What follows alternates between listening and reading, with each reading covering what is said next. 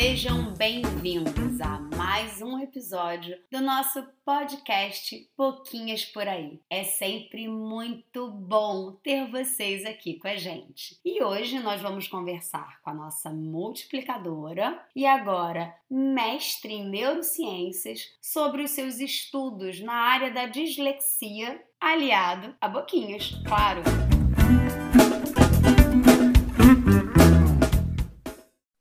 Oi, Patrícia! Eu sei que você é fonoaudióloga e mora no Rio Grande do Sul, gauchinha. Ah, muito legal. É, esse podcast vai ser sobre dislexia, que é um tema que eu gosto muito, até pela minha profissão. E acredito que você também seja apaixonada, porque afinal de contas você agora é mestra. Então, assim, Flavinha, eu sou, eu sou fono, né? Eu moro no Rio Grande do Sul, em Porto Alegre, psicopedagoga, multiplicadora do método das boquinhas e finalizei no, no, na metade do ano passado um mestrado com ênfase em neurociências, onde eu busquei, né, justamente esse público disléxico para colocar as minhas dúvidas aí em prática, poder investigar qual era o reflexo aí da consciência fonoarticulatória no desempenho, na intervenção o disléxico. Então, o que a gente já via na prática, eu queria realmente fazer uma pesquisa para poder ampliar esses conhecimentos. E assim como tu colocou, né, eu sou apaixonada, sim, pela dislexia, por esse tema aí da aprendizagem. É, quem me despertou essa, essa, paixão foi a nossa querida Renata Giardini. É, eu, quando me formei, isso é uma coisa que eu nunca esqueço, eu comento nos cursos, ainda tinha aquela ideia da dislexia, é aquele que lê, mas não entende. E eu pensava, como assim? Uma pessoa lê, mas não entende, né? Isso não fazia muito sentido para mim. É essa questão dessa incógnita. Então, a gente sempre teve que buscar mais conhecimento, a gente sempre teve que estudar muito. Acredito que desde a época que a gente se formou até agora, Muita coisa deve ter sido descoberta em relação à dislexia, como lidar com essa dislexia. E agora eu vou pedir para você me fala uma coisa, Patrícia. O que, que é a dislexia?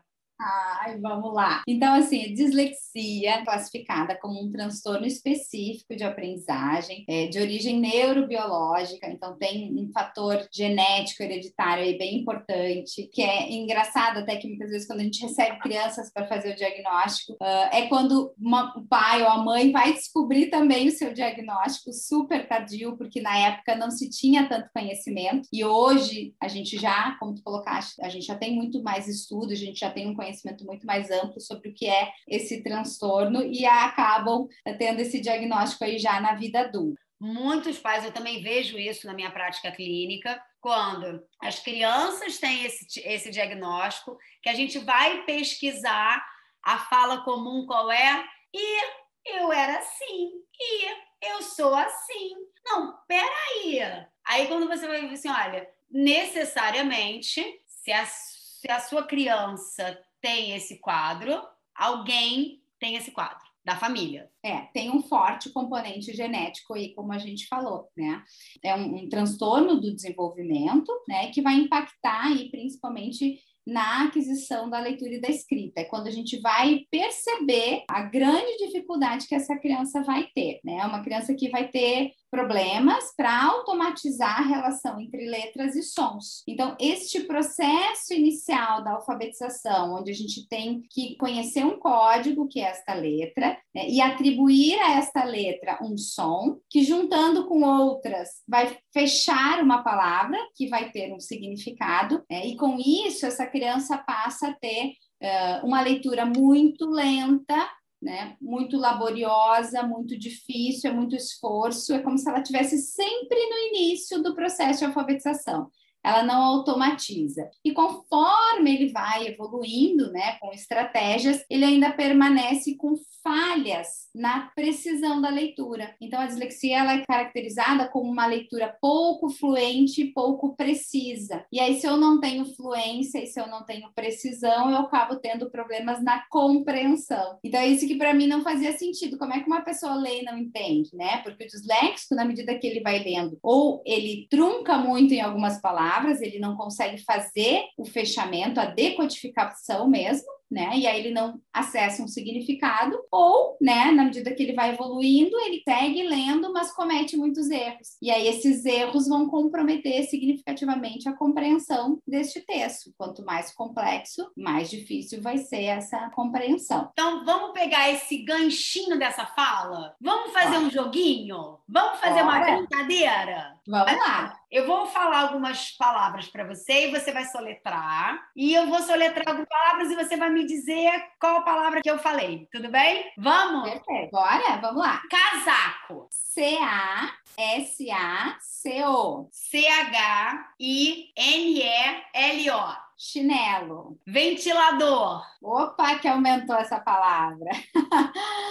V-E-N-T-I-L-A-D-O-R. M-A-R-I-N-H-E-I-R-O. Opa, marinheiro. Ai, que quase que eu me embananei aí. Eu disse, para onde que ela tá indo? Outra. Besteira. B-E-S-T-E-I-R-A. Adorei o E, porque eu sou do Rio, ia soletrar E, tá? É. Só para deixar claro isso. Olha o sotaque aí. Vou soletrar outra palavra. Tá bom. A-T-O-A-R-D-A. Me perdi. A-T-O... A-R-D-A. Ai, meu Deus. A-T... Ui, fala de novo. Essa é a pegadinha da brincadeira. É uma pseudo-palavra. Tá nada. Chama significado. Assim, agora? E aí, Patrícia, me conta. Como é que ficaria um disléxico nesse jogo, nessa brincadeira? É bem difícil, Flávia. Essa é uma das dificuldades que o disléxico vai ter na soletração, né, na escrita e na leitura. Então, são três pontos principais de falha.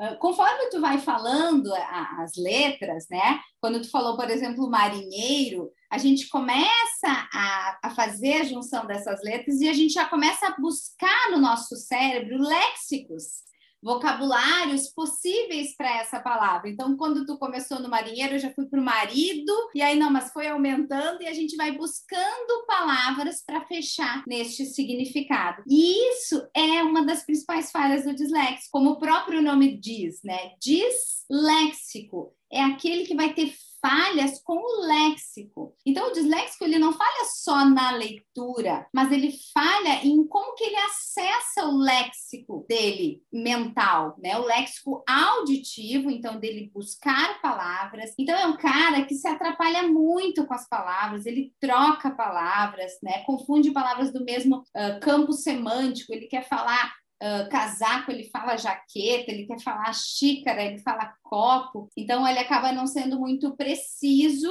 nesse acesso ao léxico, que é o que eu vou fazer quando eu estou fazendo o fechamento da soletração. Então, conforme a gente vai percebendo essa letra, que eu vou ter que converter em um som, para depois ir juntando uma na outra e aí atribuir isso a um significado. Foi quando eu me embananei, porque eu fiquei tentando buscar no meu léxico e não vinha, né? Não vinha essa palavra. Eu disse, ué, mas será é, que tá faltando mas tinha que ter uma pegadinha, que... né? Até para os nossos ouvintes participarem um pouco disso. E ó, só para te esclarecer, a pseudo-palavra era atoarda. Atoarda. Eu o que, que é isso, né? Mas só para brincar aqui, ó. Quando tu leu essa tua pseudo-palavra aí, tu me deixou é atordoada, tá? Com esse atoarda aí. ó, meu léxico funcionando, procurando uma palavra, né? Pati, é, eu queria saber de você assim. Quando você tem uma pseudo-palavra, esse acesso ao léxico que você mesmo falou, que é um acesso que é mais dificultoso, né? Posso usar essa palavra. Sim. Será que o, essa, esse indivíduo ele tem uma tendência a lexicalizar as pseudo-palavras? Sim. Então, esse é um dos erros que ele vai cometer. Muitos erros vão acontecer quando ele está uh, lendo uma pseudo-palavra. O objetivo dessa leitura é avaliar a rota fonológica de leitura que, que significa isso? É saber o quanto que ele realmente domina a relação letra-som, que ele não está memorizando palavras, né? Que ele já tem um domínio dessa relação letra-som, que é a primeira rota de leitura que a gente desenvolve. Então, eu olhar para uma letra, acessar o som, e na medida que eu vou fazendo essa leitura, eu fazer esse fechamento. Quando eu estou dando uma pseudo-palavra, eu estou avaliando essa rota fonológica de leitura. Se ela tem falhas, uma das falhas que ele costuma fazer é não ler nesta sequência, ele busca uma palavra parecida. Então, está escrito laberinja e ele lê berinjela. Então, assim, porque são letras parecidas, ele passa o olho nessa palavra e busca um léxico. Isto é o que a gente chama de rota lexical. Conforme a gente vai automatizando a rota fonológica? Então é que nem aprender a dirigir, a gente vai automatizando alguns movimentos. E a gente não para mais para pensar se eu estou colocando o pé na embreagem para fazer a marcha, a primeira marcha, a segunda marcha. Eu faço isso no piloto automático, eu não penso mais.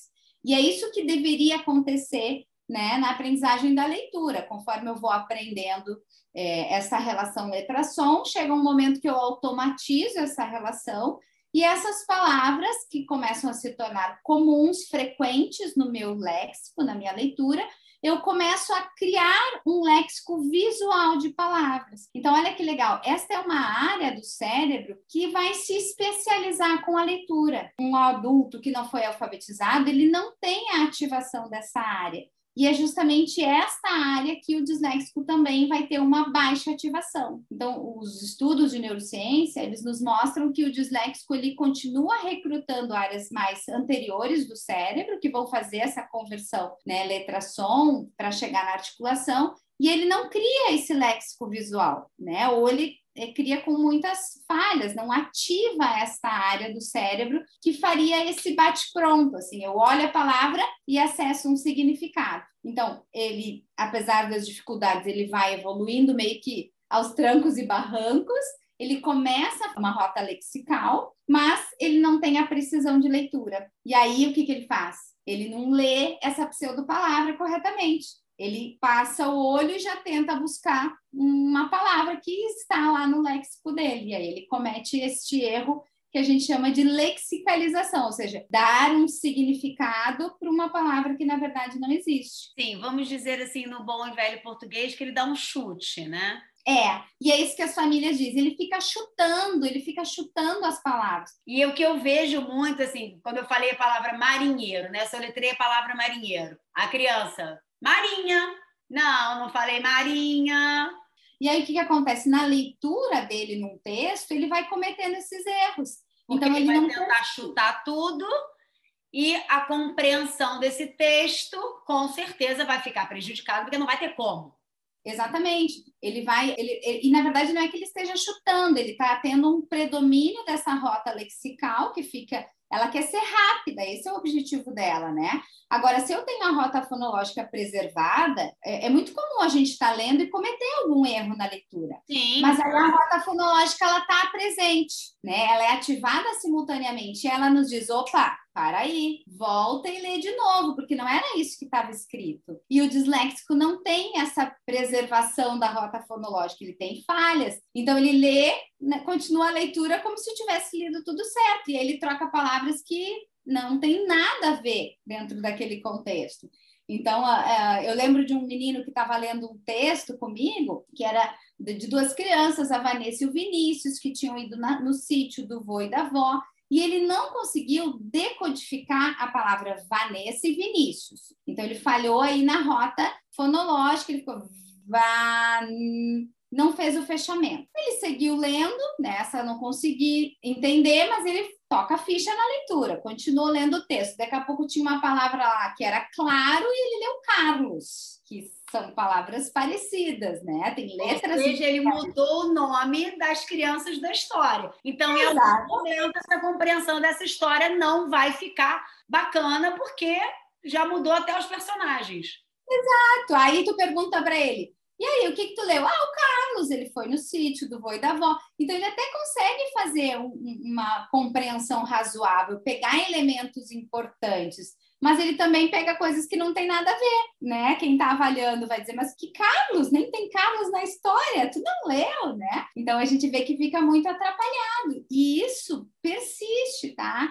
Flávia, na vida adulta. Então, assim, se a gente não tem uma mediação, é, a, essas dificuldades continuam. Outro dia eu estava lendo uma menina adulta, aí, 20 e poucos anos, e eu dei um texto também para ela ler, era o texto da lontra, e aí, olha só, o texto falava que a lontra tem membranas entre os cinco dedos que uh, ajudam ela a nadar melhor. E aí, no reconto, a menina, a moça, né, me disse: não, porque ela tem cinco patas e isso ajuda a nadar. Então, olha a que nível que chega a dificuldade. Talvez ela nem perceba que ela está falando isso, cinco patas. Isso acontece, né? O disléxico, ele troca palavras na fala também. Então, o pata com dedo, para ela, pode ser tudo a mesma coisa, né? Então, eles não, não são precisos tanto na fala quanto na leitura.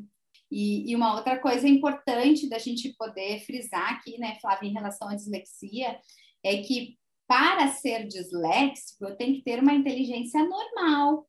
Isso é uma questão fundamental da gente entender e não confundir. Então, o disléxico é uma dificuldade específica, né, na aquisição aí da leitura e da escrita, que a gente consegue perceber que ela amplia para algumas outras dificuldades, mas o que mais gera, vamos dizer assim, desvantagem para esse indivíduo na vida social que a gente tem hoje é a leitura e a escrita, porque se eu não consigo aprender com a minha leitura e eu não consigo transmitir aquilo que eu estou aprendendo pela minha escrita, eu tenho uma desvantagem muito grande em relação aos meus pares, né? Se eu pensar que a aprendizagem está indo quase que exclusivamente pela leitura e pela escrita. Né? O mundo é conteudista. Porém, esse, esse indivíduo ele não tem problemas de inteligência, né? Bem pelo contrário, muitos disléxicos têm uma inteligência até acima da média e são extremamente criativos. Exatamente. São extremamente criativos, por quê? Né? A, a neurociência também nos traz informações em relação a isso.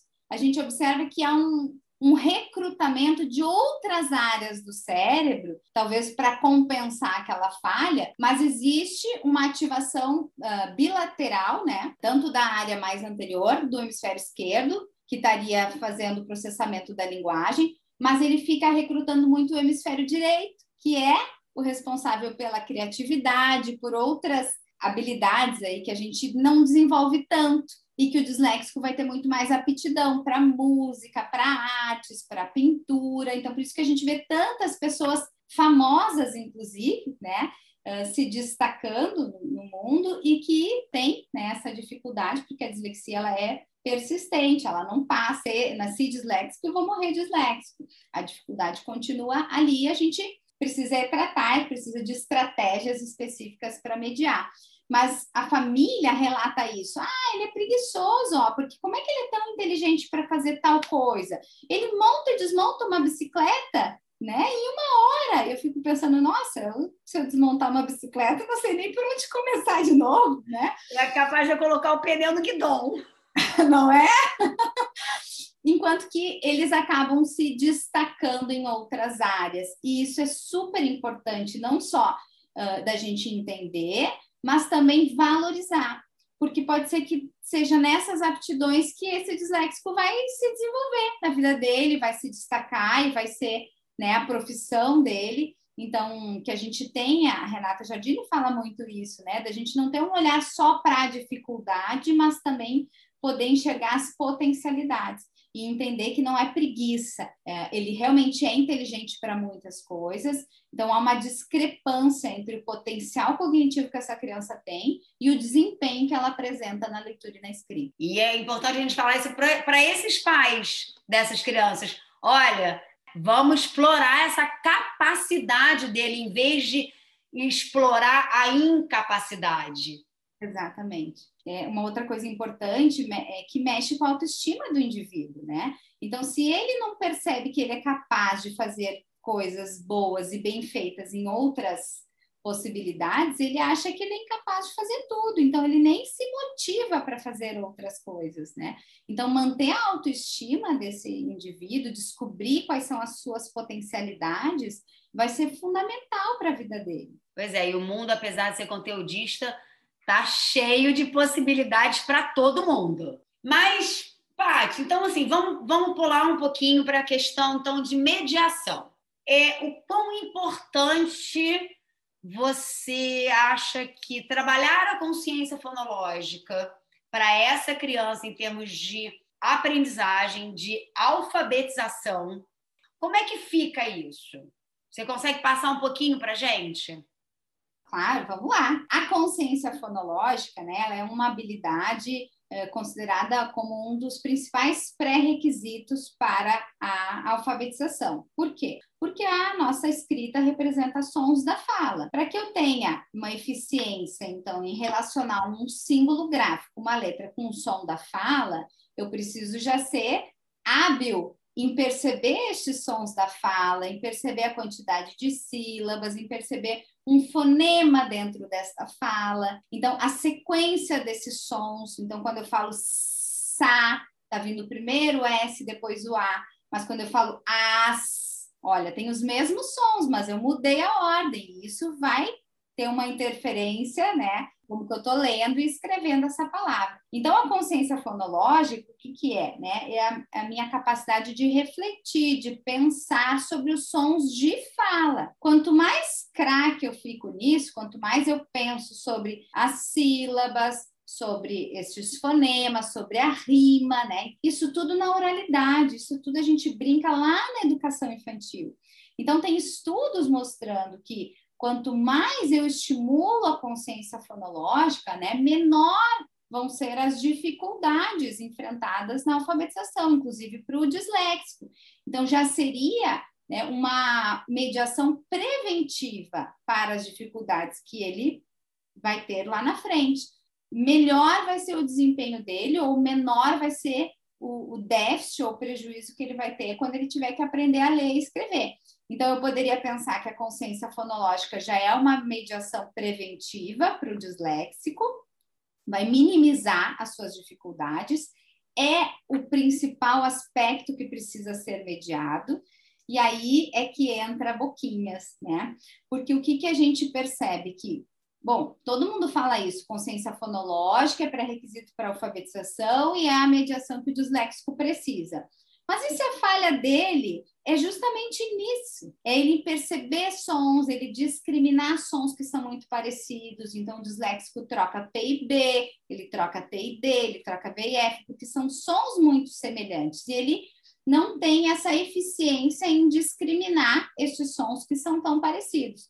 Será que só eu estimular isso vai ser suficiente? Né? Essa era a minha pergunta, essa era a minha questão de pesquisa no mestrado, porque na prática a gente já sabe, né, com boquinhas que não, que só consciência fonológica não é suficiente.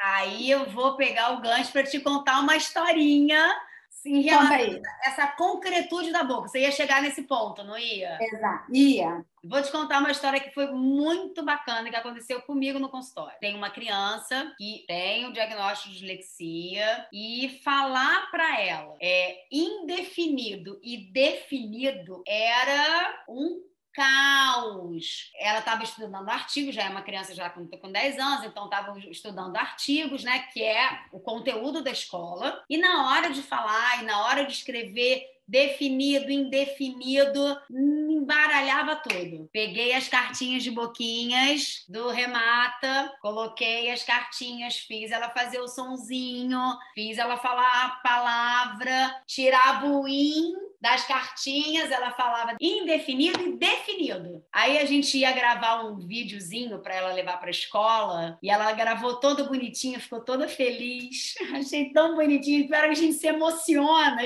chora, chora mãe, chora pai, chora todo mundo. Verdade. Porque uh, tu ter estratégias tão simples. E aí é que entra boquinhas, né? Porque é tão, me parece tão óbvio. E eu não entendo por que, que esse óbvio ainda não virou rotina. Que essa era a minha discussão, assim, poxa, todo mundo fala que consciência fonológica é fundamental para esse dislexo. Porém, só isso não é suficiente. Como tu está falando, ele está ouvindo indefinido, definido, parece que ele está ouvindo a mesma coisa, tem um Sim. sonzinho ali no início. Parecia, é, nossa, Patrícia, você falou exatamente as palavras. Pare, parecia que ela estava escutando exatamente a mesma coisa. Ela não estava com a concretude. Quando eu coloquei as cartas, quando eu fiz ela retirar, que ela percebeu o som, que ela espelhou, né, viu a sua boca perante o espelho falando, acabou, acabou a dificuldade. Pronto, foi lá, fez trabalhinho, ótimo. Porque aquilo que auditivamente para ela não estava sendo perceptível, quando tu colocou a boquinha, né, quando tu tornou este som algo concreto, né? Então, este som passa a ter, como tu colocaste, uma concretude. Ela está vendo aquela boca ali, a imagem da boca que está sendo organizada né, na sequência da palavra. Depois ela, que ela aprende isso. E ela está não só agora ouvindo um som, ela está podendo observar um movimento que a boca faz para produzir este som. Porque este som é feito por uma boca e essa boca é concreta. Né? Então, boquinha surge da dislexia. É, a Renata Giardini teve um filho com dislexia e foi a partir disso que ela foi buscar recursos para ajudar as dificuldades do filho. E o que, que ela observou? Que esta boca poderia trazer esta concretude para que ele pudesse né, ter mais recursos para discriminar esses sons que são tão parecidos. E é isso que uh, a consciência fonoarticulatória vai fazer. Ela vai tornar este processo de consciência fonológica algo algo concreto, algo mais fácil dela trabalhar, dela lidar com essas informações. Então. Aí veio a Patrícia e resolveu fazer um mestrado. Para comprovar o que a Renata Jardine já diz ó, há muito tempo. Foi essa, então, foi essa a sua motivação, assim, de, de, do estudo, né? Claro que acho que a gente, enquanto profissional, a gente está sempre motivado a estudar cada vez mais. Mas me conta um pouco mais sobre essa sua motivação de fazer esse mestrado, colocando boquinhas como um objetivo. Bom, por ser multiplicador e estar dando muitos cursos, eu senti a necessidade de estudar mais, de ir além, de buscar o mestrado. E eu pensei, bom, se é para fazer esse mestrado, eu vou fazer naquilo que eu gosto e o que eu acredito. E me incomodava muito eu ver tantas, tantos estudos falando sobre consciência fonológica e, e, pouco se fala em relação à consciência fonoarticulatória. E quando a gente conhece boquinhas e que a gente começa a trabalhar e vê que os resultados são fantásticos, são imediatos, né?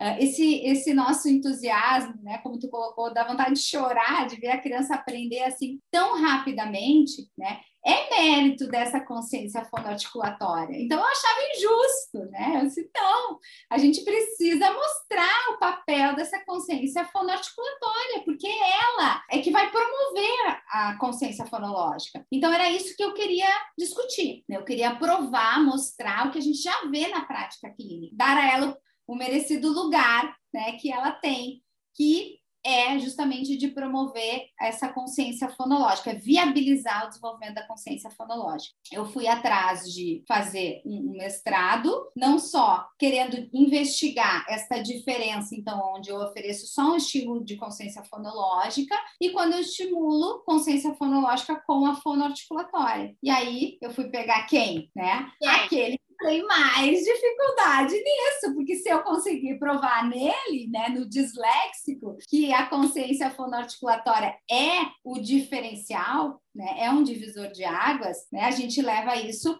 para a aprendizagem também. E foi exatamente isso. E você vai ter que contar para gente agora qual foi a sua conclusão. Bom, Flavinha, o que, que eu descobri na pesquisa e o que, que eu queria descobrir e como que eu fiz isso? A minha hipótese era que a consciência fonoarticulatória poderia favorecer a consciência fonológica e, uh, consequentemente, a ajudar o disléxico a automatizar a relação letra-som, tá? No momento que ele automatiza essa relação letra-som, ele começa a ganhar fluência de leitura, ele começa a ganhar velocidade e logo, com uma fluência, com uma velocidade mais adequada, ele ganha em compreensão, que é o meu objetivo final de leitura. A gente sabe que a consciência fonológica já tinha um resultado positivo na dislexia, mas a gente não sabia em relação à consciência fonoarticulatória. Para que eu pudesse afirmar que realmente foi a consciência fonoarticulatória que contribuiu, o que, que eu fiz? Eu peguei um, um protocolo de aplicação de consciência fonológica para reabilitar crianças com dislexia e aplicamos em um grupo. No outro grupo, a gente aplicou um protocolo, que aí foi o que eu desenvolvi,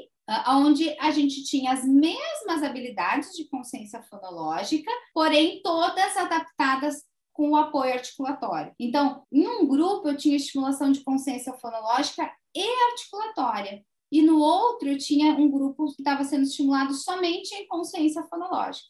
E eu ainda tinha um grupo controle que não teve estímulo nenhum, nem de consciência fonológica, nem de fonoarticulatória. Quais foram os meus resultados? Né? E aí eu avaliei depois de aplicar essa mediação a criança em relação à leitura, em relação à velocidade, à precisão e à compreensão né? E em relação às habilidades de consciência fonológica e fonoarticulatória. E o que eu encontrei de resultados foi que o grupo que recebeu estimulação de consciência fonoarticulatória com a fonológica foi o único que teve resultados significativos, né, em relação à melhora em todas as habilidades de leitura. Então, foi o único grupo que, que melhorou velocidade, que melhorou precisão, que melhorou compreensão de leitura, além das habilidades de consciência fonológica e fonoarticulatória. Enquanto que o outro grupo evoluiu somente em precisão de leitura e consciência fonológica, que é o que ele foi estimulado, e o grupo que não recebeu estímulo não melhorou em consciência fonológica nem fonoarticulatória, o que comprova o que muitas pesquisas já mostram, que a consciência fonológica precisa de estímulo específico. Se eu não estimular, eu não vou melhorar, eu não vou adquirir com o tempo, e evoluir um pouco em relação à precisão de leitura, o que nos mostra que as atividades escolares contribuíram um pouco para essa evolução dele. Porém, o único grupo que melhorou em todos os aspectos foi o grupo com uh, que recebeu estímulo de consciência fonoarticulatória e fonológica. E é isso que a gente vê na nossa prática, né? Então, pois é, então é isso que eu vou falar para os pais dos meus pacientes agora. Isso mesmo. E você falou uma coisa que a consciência fonológica, ela não vem com o tempo. A Renata gosta muito de falar sobre a rima.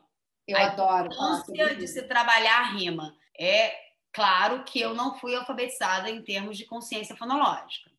Era aquele tradicional mesmo, né, das sílabas canônicas e vamos embora. Eu tenho uma dificuldade de rima até hoje.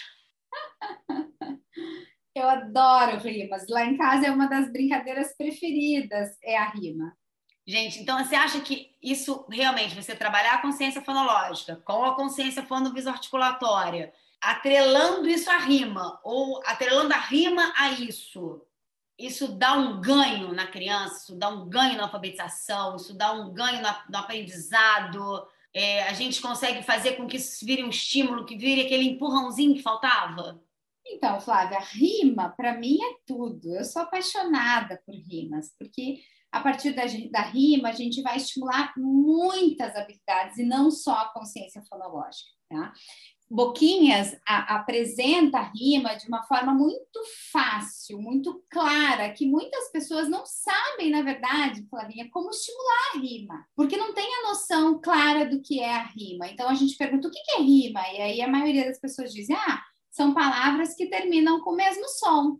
Hum, ok. Será que fita rima com lata? Vamos pensar, né? Fita, lata, não rima, embora elas terminem com a mesma sílaba. Então a rima, ela é a repetição de sons a partir da vogal da sílaba tônica. Então, olha que legal, Boquinhas brinca... Isso faz toda a diferença na rima, hein? To... Faz a diferença, Sim. né? É óbvio que a gente não vai chegar para uma criança e dizer, olha, vamos lá, a rima acontece a partir da vogal da sílaba tônica. A gente vai brincar de uma forma que é muito intuitiva para qualquer um, que é chamar a, a sílaba tônica, ela é, na verdade, a mais longa de uma palavra.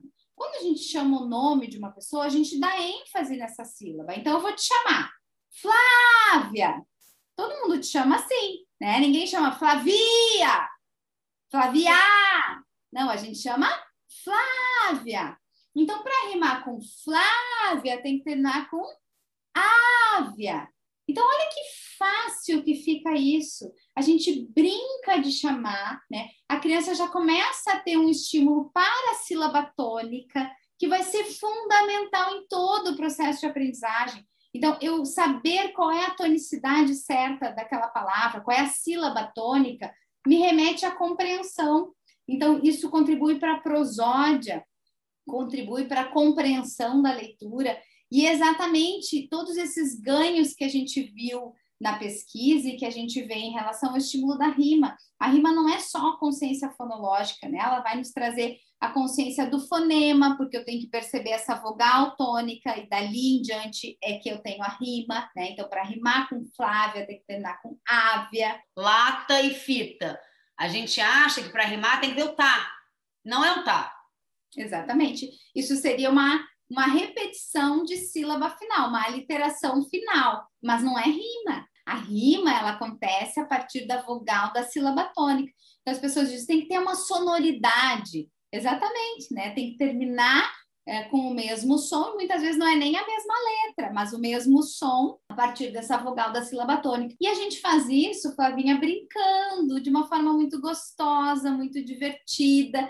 E isso já está melhorando o meu léxico. Então, olha só, agora eu tenho que pensar uma palavra, então vamos, vamos pensar. Janela. Para rimar com janela, tem que terminar com ela. E aí, olha aí, o trabalho que eu tenho de vocabulário, de acesso ao léxico, de eu buscar palavras dentro da minha cabecinha que terminem com ela. Então, canela, panela. Então, olha. Isso mexe com o ritmo também da fala com ritmo, com prosódia, né, com acesso ao léxico. O ganho da rima é muito grande. A rima é uma brincadeira. Então, consciência fonológica, ela pode ser estimulada em qualquer lugar, dirigindo, né? Ah, enquanto eu estou cozinhando, tem que fazer parte do dia a dia. Quanto mais eu brinco com as palavras, quanto mais eu penso sobre essas palavras, melhor vai ser o meu refinamento destes sons de fala. A sílaba tônica é a mais longa, né? E isso faz toda a diferença no aprendizado, porque cansei de ouvir falar, e antigamente se falava muito, a sílaba tônica é a sílaba mais forte. Quando você aprende que não é essa a questão, ela é a sílaba mais longa, como isso faz diferença até em regras ortográficas, em regras de acentuação. Quando a gente pega esse gancho, quando a gente faz esse link é, é, um divisor, é um outro divisor de águas. Quando eu falo de rimas nos cursos de boquinhas, as pessoas ficam uh, maravilhadas, né? Eu fiquei maravilhada quando fiz o curso a primeira vez, porque abre um leque de possibilidades, exatamente como tu colocou. Então, no momento que eu entendo isso, eu me recordo de na escola ter aprendido justamente isso que tu falou aqui. A sílaba tônica ela era mais forte. E eu lembro que pediam para fazer assim, já, né, lá. Qual que é a mais forte? Gente, eu ficava quebrando a cabeça falei assim, eu não sei, porque eu não consigo perceber qual que é a mais forte, já, né, lá. Né? Isso foi a, a minha vida escolar. Eu olhava uma palavra que não tinha acento gráfico, abajur. Eu falava, e agora? Será que ela é proparoxítona, paroxítona? Eu tinha dúvidas em relação à classificação, porque eu não, não tinha o um acento gráfico, e quando eu fazia abajur, eu não conseguia ver qual que era a mais longa, a mais forte. Porque era isso, né? Batia a palma e batia uma palma mais forte. Mas a senhora falou, não, mas espera aí. Aí algumas palavras não faziam esse sentido. Então, quando você chega e fala assim, não, é a mais longa. Usando essa estratégia que você está falando, chamar a palavra, a gente percebe direitinho aonde que está isso, onde é que está essa sílaba mais longa. Ai, gente, isso facilita muito. Nossa! E aí é o que amplia para tu poder classificar as palavras, para que tu possa aprender como tu colocou, as regras de acentuação, isso muda completamente o cenário, porque deixa de ser uma memorização para ser realmente um aprendizado. Eu compreendo o que eu estou fazendo. Né? Sim, você toma então, eu vou... consciência do seu aprendizado. Exatamente, né? Tu passa a ter autonomia, né? Dentro do próprio aprendizado. Então, eu vou chamar o abajur, ó. Abajur! Fica muito mais fácil. Agora eu sei, né? Então, abajur, a sílaba tônica é o jur, é a última, né? Regras de acentuação existem e vão continuar existindo. O que acho que a gente tem que pensar é as estratégias que a gente vai usar para ensinar essas regras de uma forma mais clara e mais simples para os aprendizes. Porque eu tenho que memorizar essas regras, né, Flávia? Mas se eu não consigo perceber se essa palavra é oxítona, paroxítona ou proparoxítona, como é que eu vou aplicar as regras? Então, primeiro eu preciso perceber a sílaba tônica, para que depois eu consiga aplicar as regras que eu estou aprendendo. Pati, me fala assim, a gente está falando muito é, sobre essa questão realmente do fono articulatória, né? É, do seu mestrado baseado nisso, né? Da, dessa importância. Que material? Você chegou a usar algum material específico para isso? É, a partir daí, você chegou a desenvolver algum outro tipo de, de material que envolva é, fono, essa questão fono, fonoarticulatória? É uma ótima pergunta, Flavinha. Então, isso foi sendo construído ao longo da minha pesquisa. Eu inicialmente idealizei uma forma de trabalho, depois eu precisei modificar. Eu precisei elaborar um material de intervenção, né, que a gente chama de RTI. Então, um material estruturado, onde eu tenho um número específico de sessões, com um tempo e uma sequência de atividades. Então, eu usei como base um material de RTI uh, com estímulo de consciência fonológica e eu adaptei todo este material com atividades de consciência fonoarticulatória, ou seja, as boquinhas mesmo, né? Então, eu tinha lá uma tarefa de substituição de fonemas, onde eu faria isso somente com sons. Eu fiz a adaptação da tarefa, incluindo a consciência fonoarticulatória, incluindo a imagem das bocas, para que ela pudesse fazer essa tarefa de substituição de fonemas. O material todo foi desenvolvido com o objetivo de eu ter um mesmo estímulo, onde um as mesmas tarefas, onde um eram feitas somente com estímulo de consciência fonológica, somente o som, e o outro tinha o apoio da consciência fonoarticulatória. E aí o resultado foi que eu precisei desenvolver um material completo de mediação de consciência fonológica com a fonoarticulatória. Nossa, muito bacana. Olha, vou te agradecer que foi uma aula sobre dislexia. Vou sair dessa nossa entrevista, desse nosso podcast, assim, até mais segura em relação à dislexia, em relação também a essa fonoarticulação que a gente acabou se apaixonando.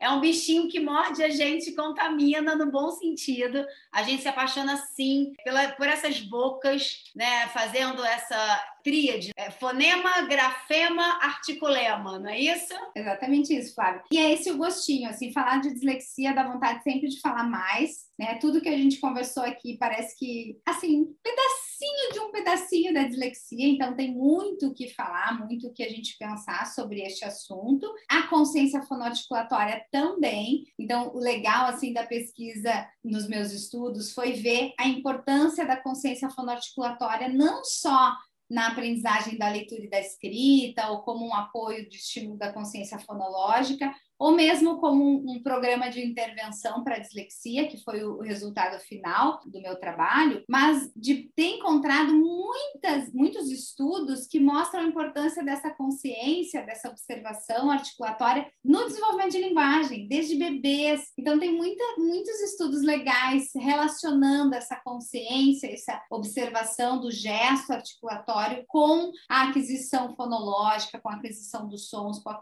aquisição de linguagem, de fala, e a gente, como fono, sabe disso, né? O quanto que a gente leva boquinhas não só para as questões de aprendizagem, mas para todos os transtornos de fala, de linguagem que a gente recebe aí na fonodiologia para mediar. Boquinhas agora faz parte realmente da nossa vida, não tem não tem como sair, grudou. Mas olha, que venham outros estudos sobre isso para a gente estar tá desenvolvendo cada vez mais materiais assertivos Tomara que você continue sempre estudando para trazer sempre muita novidade para a gente. E o meu muito obrigado por ter participado dessa entrevista, pelo seu tempo. Tá Imagina, eu que agradeço esse convite maravilhoso em poder contribuir, falar um pouquinho aí desse trabalho. Pesquisa é realmente algo tem que ter muito ainda, né? O que eu fiz é um pedacinho. Estou muito feliz de ter participado desse, dessa parte de Boquinhas, desse podcast. Falar sobre Boquinhas é sempre algo muito prazeroso, então é, eu que agradeço de verdade pelo convite. Então é sempre bom a gente ter parceiros como você no nosso ah. time. acrescentando é, uma novidade, sempre um estudo. É, se a gente consegue transformar as informações que a gente recebe em conhecimento, a gente só tem a crescer e o bom é que a gente cresce todo mundo junto. Obrigada mesmo, um beijo grande. Beijo, beijo das gauchinhas daqui e até uma próxima. You had dyslexia, but way late on in your life. Right. I found out when I was 31. You know what inspired me? Here's the thing I felt horrible. You know, from my 20s, um, I started talking about the fact that, um, you know, that I've discovered that I was dyslexic. Um, and, uh, and I did it on purpose because I think um, it's important for uh, other, you know, especially young kids who've been told that they're dyslexic to see that. Uh, like dyslexia was never really you were either almost blind uh, or not dyslexic as having been dyslexic for my entire life